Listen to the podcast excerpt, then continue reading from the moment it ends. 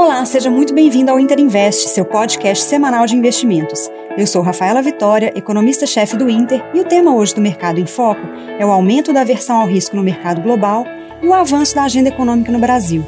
Vamos lá? As bolsas internacionais tiveram mais uma semana de queda, com o aumento da aversão a risco no mercado. Nos Estados Unidos, a proximidade das eleições e a possibilidade de um novo acordo para novas medidas de estímulo que podem chegar ao impasse vem preocupando os investidores. No entanto, o mercado de trabalho pode mostrar uma boa melhora com a divulgação dos dados essa semana, ou seja, mesmo com uma redução dos estímulos fiscais, a economia americana segue em recuperação. E esse, essa preocupação com o mercado tende a ser um pouco exagerada. Na Europa, uma nova onda de contaminação do Covid-19 vem resultando já em novas restrições em países como França, Reino Unido e Madrid, o que pode também desacelerar o processo de recuperação nesses países. Aqui no Brasil, a bolsa seguiu em queda, como nos mercados internacionais, e o dólar também teve nova alta e voltou a ser negociado acima de 5,50. Já o mercado de juros teve uma pequena melhora na semana.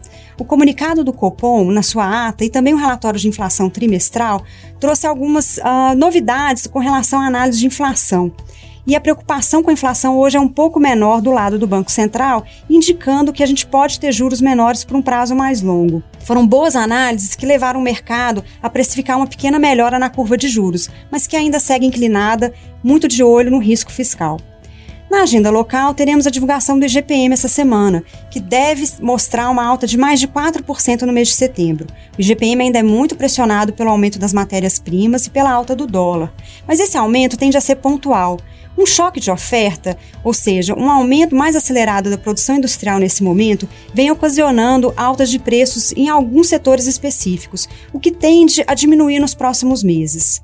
O IPCA da pesquisa Fox essa semana apontou uma pequena alta para 2,05, mas ainda bastante contida, ou seja, o risco de contaminação de inflação nas expectativas de mercado ainda é bem baixo. Na agenda local, teremos também a divulgação dos dados fiscais, que deve mostrar um déficit acima de 90 bilhões em agosto e uma dívida pública subindo para mais de 61% do PIB. Esse gasto fiscal, esse crescimento do gasto fiscal é a grande preocupação que o mercado tem hoje com relação aos riscos para o crescimento em 2021. No entanto, a gente pode ter boas notícias uh, de um avanço da agenda econômica essa semana.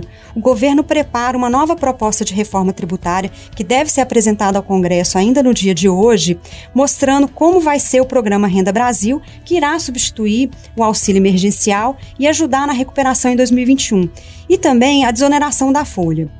Esse programa pode ainda incluir a nova CPMF, o que é uma dúvida, mas é importante uma sinalização do governo de como será controlado o orçamento em 2021 e assim contendo o risco fiscal.